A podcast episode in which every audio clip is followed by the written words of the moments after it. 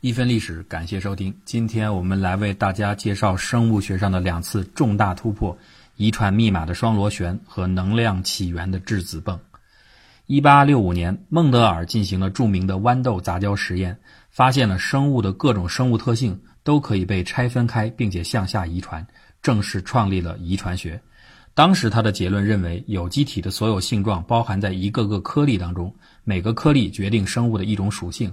颗粒可以向下一代传递，叫做基因。一九零零年后的二十年间，随着显微技术进步，摩尔根和助手发现了细胞分裂规律以及染色体，确认基因就存在于染色体当中。细胞分裂时，染色体分布到两个子细胞当中，每个子细胞都获得它自己的一组染色体，从而得到附带的基因。这些实验进展大大推动了人们对生命的认识。然而，最重要的基因的物理性质却仍然显得神秘莫测，没有人知道基因到底是什么组成的。很显然，研究这些问题牵扯到生物机理当中更底层的物理和化学现象，所以当时许多优秀的物理学家和化学家陆续进入基因研究领域。一九三五年，德尔布吕克发表了题为《论基因突变和基因结构的性质》的重要理论论文。不过呢，他没有被广泛流传。十年后，薛定谔继承了这个文章当中的主要观点，撰写了他的名著《生命是什么》。在书中，薛定谔第一次明确提出，基因是一种编码。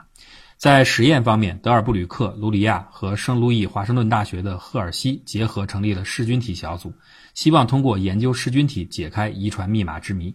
选择噬菌体是因为它们在感染宿主细菌后的半小时内会产生大量的子代。噬菌体小组在后来的研究中做出了一些重要贡献，但是最终确定基因的物理性质的却是来自完全不同的领域的研究成果，这就是生物分子学。在二十世纪初，人们已经认识到细胞核中含有核酸，而且呢是分两种不同的核酸，一类为核糖核酸，就是 RNA；另一类为脱氧核糖核酸，就是 DNA。这两类核酸的化学组分几乎相同，但是呢，DNA 的糖是脱氧核糖，比 RNA 的核糖少了一个羟基。研究者后来注意到，DNA 几乎全部出现在染色体上，而 RNA 则在细胞核外。由于已知基因位于染色体之上，所以初步猜测 DNA 在遗传信息传递过程中应该有作用。不过，由于染色体当中蛋白质比 DNA 更多，除了 DNA 以外还有别的，所以大多数专家这个时候认为基因是由蛋白质组成的，而 DNA 只不过在遗传过程中发挥了某些辅助作用。一九四四年，纽约洛克菲勒研究所的埃弗里和同事们进行了一项实验。他们把一些细菌诱发畸变，然后把正常细菌作为供体，把正常细菌的 DNA 抽取出来，注入到畸变的受体细菌当中。结果发现，受体细菌的性状基本改变为供体细菌的类型。这直接证明 DNA 肯定携带了遗传物质，因为正常的供体细菌基因只有通过 DNA 分子才能进入受体细菌。不过，当时多数的生物学家认为埃弗里的实验装置呢不算十分严格。所以他的这个发现呢，并没有被广泛承认。到了1952年，上面提到的噬菌体研究小组有成果了。赫尔西和他的助手蔡斯指出，噬菌体颗粒感染寄主细菌时，实际上只有 DNA 进入细菌，而蛋白质是留在外边的，对于后面发生的细菌体内的噬菌体再生过程没有任何的作用。这才算正式证明遗传物质就在 DNA 当中。与此同时，还有一个重大发现：以前人们认为 DNA 这条长链上的四种核苷酸是简单重复排列的。它的碱基就是腺嘌呤、鸟嘌呤、胸腺嘧啶和胞嘧啶。但是，1952年，哥伦比亚大学的查戈夫对 DNA 进行了一系列严格的分析后发现，DNA 并不是单调的由四种核苷酸重复排列，而是会出现各种各样的排列组合。这就意味着 DNA 核苷酸的编序就可以构成编码。从此，有关遗传机制问题的研究便全部集中在 DNA 上。之后的研究就是要搞清楚 DNA 到底是怎么进行复制的。一九五一年，加州理工大学的 Bolling 发现了蛋白质的基本结构。蛋白质也是一个长链分子，有二十种不同的氨基酸通过肽键彼此连接合成。他利用理论推测一种阿尔法螺旋结构应该在决定蛋白质分子的形状中发挥主导作用，并在后来通过实验证实了这个预测。这个结果虽然不直接和 DNA 的研究相关，但是他的研究方法对后面 DNA 的研究起到了关键的提示作用。这个时候，刚刚拿到博士学位的 Watson 正在哥本哈根进行噬菌体研究。他为了学习分子三维结构的测定技术，到剑桥肯德鲁小组一起工作。期间，Watson 遇到了重要的伙伴克里克。克里克当时也想到，DNA 的三维结构对于了解基因的性质是具有关键性意义的。此后，两人合作，1953年春天，终于发现 DNA 分子是由一个包含两条相互缠绕的多核苷酸链的双螺旋结构。至此，遗传密码的钥匙已经基本握在了科学家手中。等到1961年8月，在莫斯科国际生物化学大会上，尼伦伯格宣布了他鉴定出第一个密码子之后不久，基因奥秘的大门终于被完全解开。DNA 遗传原理的破解，极大地推动了生物学的研究水平和知名度，以至于今天 DNA 的名头无人不知。然而，还原到物理角度来看，物理世界是由物质、能量、信息三者构成的。DNA 仅仅回答了信息方面的问题，但是对于可能更重要的能量之源，它却没有给出解答。这就是我们前面提到的第二把锁，而这把锁解开的过程的精彩程度和曲折复杂，甚至更胜前者，只不过大多数人不了解而已。能量生物学的中心问题是细胞能量代谢的化学本质，或者说有氧呼吸作用的全部化学过程是什么？既然是研究能量从外界摄入到身体使用的全部化学过程，所以最直接的研究思路就是从两端向中间靠拢。一头是研究能量如何从外界物质吸收到身体中，另一头是研究吸收进来的能量如何被身体用掉。简单的说，就是搞清楚从哪里来到哪里去。这两边研究的进展。都很迅速。到了二十世纪五十年代，两端的过程几乎可以对接在一起了。先看看能量进来这一端，有氧呼吸本质是一种氧化还原反应，氧化剂是氧气，还原剂可以简单认为是葡萄糖。反应的场所是细胞中的线粒体，线粒体上布满了许多细胞色素酶蛋白质的综合体。这就像反映工厂的车间，在车间里，电子被一个一个从糖的身上剥离下来，随着中间产物传递给氧，得到电子的氧再结合糖里边的氢原子生成水，而这个过程将不停释放化学势能，也就是从糖中得到的热量。再说说能量出去这一段。人们已经知道，生物体当中的能量载体是三磷酸腺苷分子 ATP 和对应的低能量形式的分子 ADP。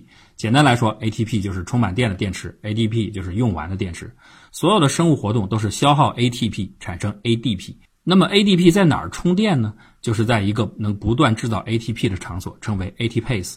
和细胞色素酶蛋白质一样，ATPase 也是镶嵌在细胞线粒体内膜上的蛋白质综合体。不过，二者是不同的综合体，位置上也没有邻接关系。在 ATPase 微型催化工厂中，不断消耗 ADP，释放出 ATP，这就完成了充电过程。那么现在整个的过程似乎清楚了。细胞线粒体上有两种工厂：细胞色素酶燃烧葡萄糖产生能量，而能量会在 ATPase 工厂给生物电池 ADP 充电，变成满格电的 ATP。供生物体使用，那么剩下的就只要回答一个问题了，就是细胞色素酶产生的能量如何被运送到 ATPase 工厂呢？因为我们刚才强调了，它们两个不挨着呀。最容易想到的解决方案就是由某种分子可以携带能量在色素酶和 ATPase 之间往返。因此，这之后所有的研究者都开始了寻找这种分子的竞赛，我们称为 X 分子。找到一个设想中的分子看起来不会太困难，所以当时的人都很乐观。可是没想到这一找就是二十年，不仅没有合适的分子，而且问题出现的越来越多。首先，人们发现细胞膜内的 ATP 总是处于很高比例，而 ADP 的比例很小。按理说，ATP 是充电满的电池，那么充电需要依赖外面的电源，也就是葡萄糖。因此，葡萄糖消耗快的时候，就说明电源足啊。这个时候，ATP 比例当然是高了。但是电源弱的时候，ATP 应该下降才对。可是 ATP 总是保持非常高的水平，这就很难解释。其次，从葡萄糖消耗到 ATP 产出，虽然是一个复杂的过程，但是可以写出一个综合意义上的反应方程式。而这个方程式最奇怪的是，居然无法配平。配平的意思就是质量守恒。举个例子，你炒西红柿鸡蛋，放进六两西红柿和四两鸡蛋，出来的应该是一斤的菜肴。可是上述的这个能量变化过程，葡萄糖的消耗居然和得到的 ATP 是个变化的比例。一分子葡萄糖产出的 ATP 有时候多，有时候少，大致介于二十八到三十八之间。这就好比刚才炒一个西红柿炒鸡蛋，有时候出来是七两，有时候出来是九两，这不是活见鬼了。除此之外，还有解耦物质等问题。总之，那个时候不停提出假设，又不断的被实验否定，研究领域是一片混乱。而这个时候，一个富二代兼艺术青年彼得·米切尔闯进了这个世界。米切尔这个人脾气粗暴，留着一头贝多芬式长发，啊，能弹钢琴，然后聋了一只耳朵，说话嗓门特别大，所以一般人都不喜欢他。他并不精通分子化学，他本来是研究物质通过细菌的细胞膜如何进行传输这个问题的。可是，就是这个思路，让他从一个谁也想不到的方。向经典细胞生理学最后解决了刚才说的这个难题。这就好比专家们正拿着放大镜拼命盯着一幅画的细节，想搞清楚这幅画画的到底是什么。来了一个不懂行的后生，没去凑热闹，直接退到后面很远的地方看了一眼，居然看出了是怎么回事。一九六一年，米切尔在爱丁堡发表论文，提出了自己的观点。论文里充满了自己很多生造的词汇和大量无证据的猜测。他甚至说出了柯南经常说的话：排除了所有的可能后，剩下的那个可能，不管多不可能，那就是答案。你们找了这么久的 X 分子都找不到，那就说明它不存在。米切尔直接提出，细胞膜就是一水坝。氢离子就是水，生物利用细胞膜的阻挡作用，在细胞膜外维持高浓度的氢离子，在细胞膜内维持低浓度的氢离子，形成了一个浓度差。这个浓度差带来一个势能，这就如同让细胞膜外变成了上游的水库。ATPase 就像水坝上的发电机，氢离子在势能作用下，通过 ATPase 的泄洪管道流入细胞膜内，并且发电，把 ADP 变成 ATP。而细胞色素酶就像坝上的水泵，可以不断把细胞膜内的氢离子重新泵出到高浓度区。这个解释似乎非常简单，没有任何复杂的分子化学过程，但是把上面所有的问题都解决了。比如水库上游进水的多少跟当前发电量没关系啊，只要水库现在有水就能发电，这就解释了 ATP 始终高比例的问题。而一个时刻发电量的多少，也不取决于水库的来水又带来了多少新的势能，只取决于现在的电网用电量是多少。这就解释了配平问题等等，几乎所有的难题全都被这么一个简单的答案完美的解释了。这个理论就是后来米切尔自造的新词——化学渗透。由于米切尔的轻狂形象，加上他的论文一开始的确完全是猜想，所以开始时所有该领域的专家没人看中他的理论，米切尔成了科学界的笑料。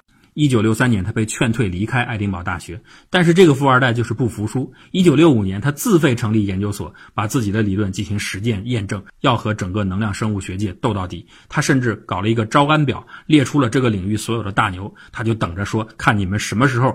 归降到我的阵营，我就给你们打个勾。事实真的很惊人，许多开始质疑他，并且声称要用自己的实验击碎米切尔理论的研究者，在后来的实验和真理面前心悦诚服。这些重量级的科学家逐渐填满了米切尔的表格。一九七八年，米切尔一人独得当年的诺贝尔化学奖。从六一年到一九七八年，十七年的时间，他就从门外汉的状态登上了荣誉的顶峰。学界很多人大吐酸葡萄。